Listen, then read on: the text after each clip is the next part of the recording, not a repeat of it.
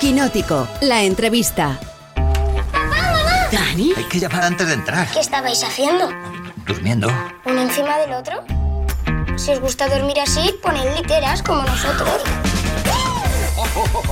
¡Feliz Navidad a todos! Para Nochebuena somos los seis niños, nosotros dos, mi suegra, mi padre, Carmen, Paco. ¿Pero qué pasa, suegro? Oye, que no tengo papel, ¿me puedes traer? Este año tenemos hasta caganet. ¿Papá? Más os vale que os portéis bien, ¿eh? Bueno, así suena Padre No hay más que uno 3, el estreno navideño de este mes de julio. Es así, Navidad en julio, llega a los cines el próximo jueves 14.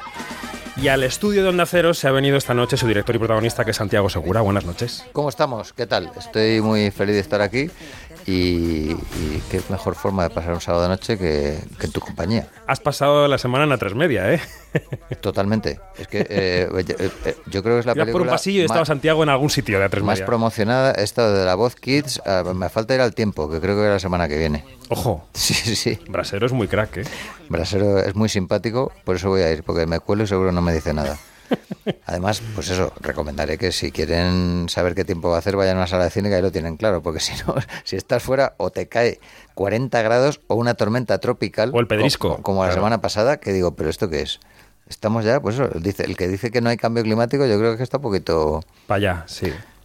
Eh, comenzaba este programa hace ya unos 40 minutos diciendo, hoy nos visita un señor que tuvo fe. Yo decía, no hablamos de una fe religiosa, hablamos de una fe industrial, porque cuando caían chuzos de punta en lo audiovisual, cuando estábamos en lo más duro de la pandemia, eh, Santiago Segura dijo que él estrenaba y en cines, y encima le fue muy bien. Entonces, mm, visto desde la distancia del, del 2022, que ahora pues, eh, los cines están abiertos, la gente está volviendo poco a poco a los cines, aquello fue una temeridad.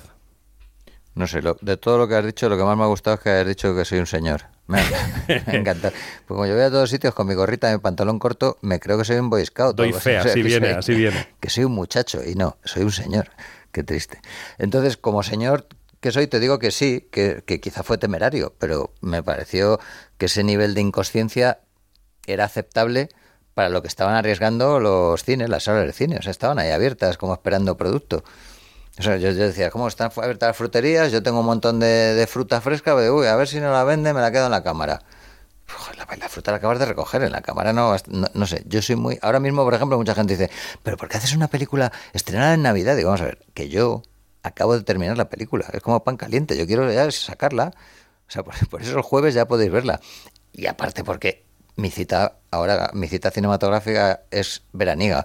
La gente Te asocia con la fecha. Bueno, y que, y que como estoy haciendo un cine muy, muy pretencioso, que es que guste a todos los públicos, eso te acuerdas, decía, esta película es para todos los públicos. Y en los mejores cines. Que yo decía, para todos los públicos, claro, es que es complicado, ya no es hacer reír a uno, ni a dos, ni a tres, sino hacer reír al abuelo, al adolescente que va con su novia de repente, a, a los niños.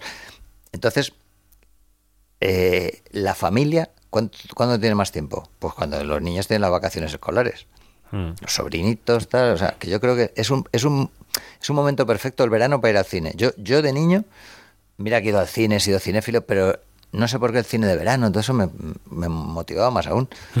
Mis padres estaban hartos, porque todos los días quería ir. Cam- Cambiaban la película todos los días, además. Oye, echan una de esas que "Ah, hacemos ayer. Pesado del niño, venga al Sí, cine. sí, era un niño plasta. La película tiene tu factor promocional que te dejas la piel estando en todas partes. En la transmedia, desde luego, porque por eso estamos detrás de la película, pero en todas partes que, que Sí. te dejan y que puedes. que me dejan, sobre todo, y porque poder, vamos, eh, me parece que soy ubicuo.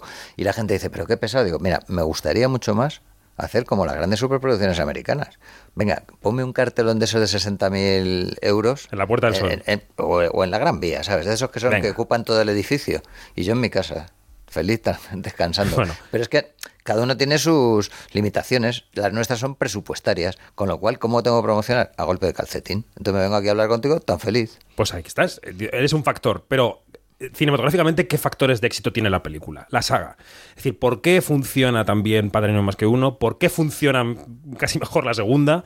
¿Y por qué va a funcionar teóricamente la tercera? Bueno, pues yo creo que simplemente por... Primero porque la- las películas a mí me encantan. O sea, yo hago películas que me gustan a mí. Y como tengo un un gusto bastante sencillo, yo creo que a mucha gente le gustan. Es, es como mm, dar, dar lo que prometes. O sea, yo prometo que la gente va a salir con una sonrisa de cine.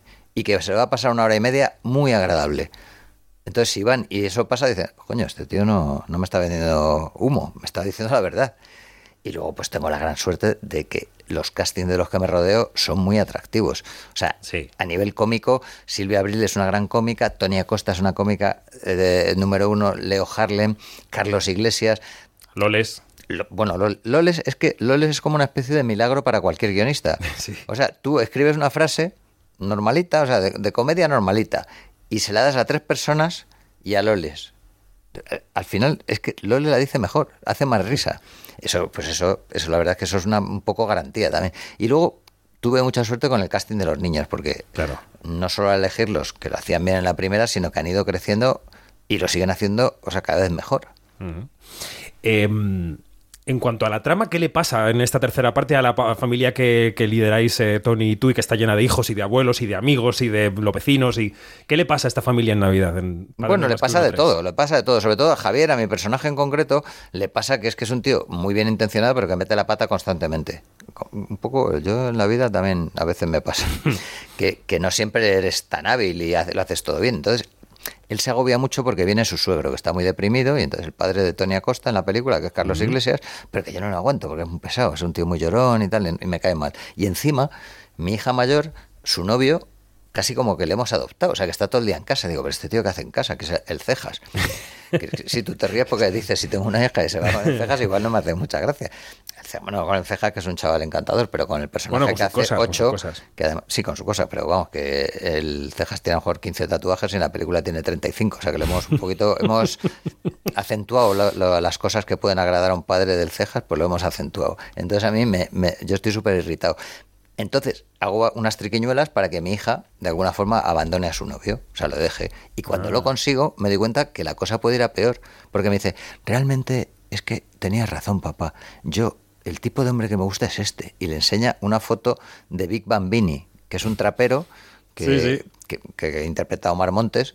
Entonces, claro, mm, el susto es mayor, porque Omar no solo es mm, igual de tatuado que, que, que el Cejas, sino que encima tiene como 15 años más. Entonces ya, si tu El hija se padre con- colapsa, claramente. No te dice nadie que no, Santiago. ¿O sí? ¿O ahí no es que no puedes contar, pero que te han dicho no? Pero no te refieres a... Ah, que tú ibas, Omar, vente a hacer un papel a mi película y te dice que sí. No, no, no. En general, tengo la gran suerte de que intento contar, o sea, soy muy realista. Son gente que simpatizo con ellos, que ellos simpatizan conmigo, que son amiguetes, que me caen bien, que yo les caigo bien a ellos, que les gustan las películas. Entonces, yo me lo intento hacer fácil, porque ya bastante difícil es la vida y el cine, como para encima digo, no, quiero a este actor que es de que le he visto. No has ido a Tom Cruise a- a ofrecerle ser... Pues mira, y Tom sería de los que no me importaría trabajar con él porque me cae muy bien y nos y llevamos os bien. conocéis, claro. nos conocemos y además es que le adoro por eso, porque después de conocernos y a los cuatro años se acordaba de mi nombre. Y cada vez que... Es que es muy pro, eh, Tom. No, no, pero un pro absoluto. Sí, sí, sí. O sea, que está hablando co- contigo y te está mirando a los ojos como si le interesara.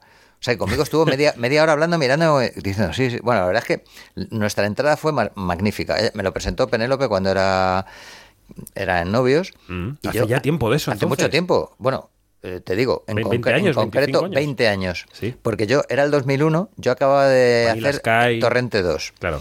él, él, estaba de noviete y tal, y él había estrenado Misión Imposible 2. Y ya la había estrenado. Y entonces había sacado uno- unos pósters que era él, como así con cara de velocidad, un fondo naranja así, y él como con un corte en la cara sangrando un poquito, ¿no? Pues ya, Misión Imposible 2. Tal. Y yo me hizo gracia el póster y dije, voy a, voy a hacer uno con Torrente. Y lo hice igual, o sea, era dibujado, con, o sea, era eh, ti- tipo realista, y llevaba un corte en la cara también Torrente. Lo que pasa es que Torrente llevaba en la mano una maquinilla de afeitar, ¿no? Iba así como también como, co- como corriendo. Entonces lo tenía en el coche, las, las postales, y digo, te voy a enseñar una cosa, Tom. Y momento- flipó Tom, Y claro. llegué, no, no, el tío se descojonaba, dice, dice, o sea, después de reírse un rato, dice, te voy a demandar. Dice, me ha hecho mucha gracia, pero te voy a demandar. Te tiemblan las piernas. Un poquito, porque luego se reía así, esa risa como de, Sí, de estrella. de Hollywood, pero de mis canillas temblaban así, mis, mis rodillas, además, como yo era como una especie de albóndiga con dos palillos. Por el rodaje. Las piernas siempre las tengo, no, porque era gordo, o sea, Ah, vale. con, con entonces hacía clic, clic, clic. No, pero muy simpático. Luego una vez en Los Ángeles me, me enseñó que yo no tenía ni idea de jugar al voleibol, o sea, cosas, cosas que digo, qué bonito. eh, Oye, eres- codearse con las estrellas. Eres un poco. Te va- me vas a cuestionar la, meta- la comparación, pero eres un poco el Tom Cruise español. en el sentido de que él ha defendido a capa y espada que Top Gun Maverick acabara en una sala y que no fuera una plataforma, y tú estás un poco en esa misma batalla. Bueno, mira, mira si he llegado a ese punto, que es que en- delante de Top Gun sale Tom de Tom Cruise y dice, hola, soy Tom Cruise, quiero agradeceros que hayáis venido a ver esta película en una sala de cine, porque es una experiencia diferente y tal. Muchas gracias. Y yo lo vi y dije, joder, Qué buena idea. Qué buena idea. Claro. Y entonces en mi película salgo yo y digo, hola, soy Santiago Segura. Muchas gracias por venir a una sala de cine. Esta experiencia, lo, lo mismo, y luego lo que pasa que yo luego digo, digo, os preguntaréis a qué viene esto. Digo, es que se lo he visto a Tom Cruise en Top Gun y digo, pues yo, yo también. Mm. Y ese es el principio de la película. ¿Qué te parece? O sea que sí, tienes razón. un- soy el Tom Cruise español. Un poquito más de pelo y ya sé, vamos. Ya está. Eres más joven que Tom Cruise también, eso es así. Calla, calla, que soy más joven que Tom Cruise Sí. y más joven que Brad Pitt. Pero, pero, pero, ya está, pero, ¿de qué me ahí. sirve? Claro. Dejémoslo ahí. Si Yo soy que- más joven que ellos también y tampoco ¿Y qué, y qué te parece? Claro. Que, claro. Eh, hay mucha gente últimamente que, a la que yo escucho frivolizar en cierto sentido con la desaparición de los cines, como Mm. si no fuera para tanto. Como si ya tenemos las plataformas y la gente hace películas, las vemos ahí y no pasa nada. Y yo creo que no acaban de comprender que con la muerte de los cines muere parte de la posibilidad de que las películas que ven en plataformas existan, porque muere la industria. No sé cómo lo ves tú. Bueno, no, yo, yo intento ser optimista. Yo creo que, que el cine ha estado tocado de muerte muchas veces. La más, la más grave que, que yo, que yo tenga noción es cuando, cuando nació la televisión. De repente estaban metiendo un aparato con películas en las casas. O sea, la industria de Hollywood dijo, ya está, estamos muertos. La gente para qué va a salir de casa si le ponen las películas en casa con la televisión, los primeros aparatos de televisión. Pero claro, ellos dijeron, no, no, vamos a crear el Technicolor y el Cinemascope. Y entonces ibas al cine y que te cagaba, porque era, veías Lawrence de Arabia o veías Gigantes. Horizontes de grandeza. Exactamente, Horizonte de Grandeza en tu tele de tu casa no era lo mismo. No es lo mismo. Pero ahora es verdad que ha mejorado todo. O sea, la- hay unas teles en casa. Hace, hace unos años hubo otra vez el auge del 3D, el IMAX, o sea, las pantallas. Se empeña Cameron, ¿eh? gigantes. Que vuelva al 3D, va a volver a poner Bueno, el 3D eh, en- de pero moda. tiene, tiene, tiene su sentido. Su sentido es dar una experiencia distinta. Cuando la- realmente lo, lo más distinto y la experiencia más bonita del cine es la comunión con otra gente. O sea, yo en el pase de prensa de, de ayer, de repente empezaron a reírse dos periodistas como que parecían cacatúas. No sé qué les pasó, que empezaron a reírse y contagiaban la risa. Yo cuando veo una comedia solo en mi casa, en las plataformas, pues bueno, me puede gustar más o menos, pero no... No tengo ese sentimiento de, joder, qué bien me lo he pasado, cómo se reía este el de atrás, cómo se ha reído mi hijo que iba No conmigo. o sea, es- no es lo mismo.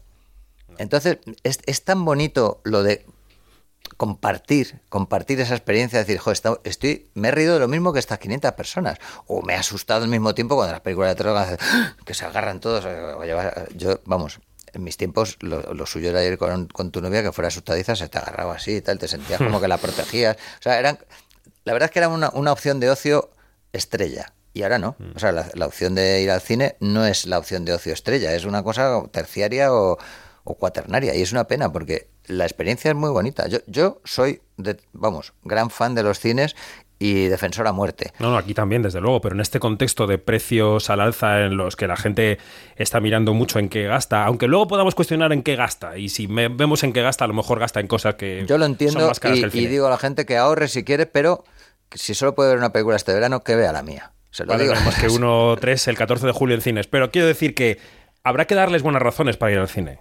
Yo se las doy. O sea, no van a salir más felices de mi película de lo que entren.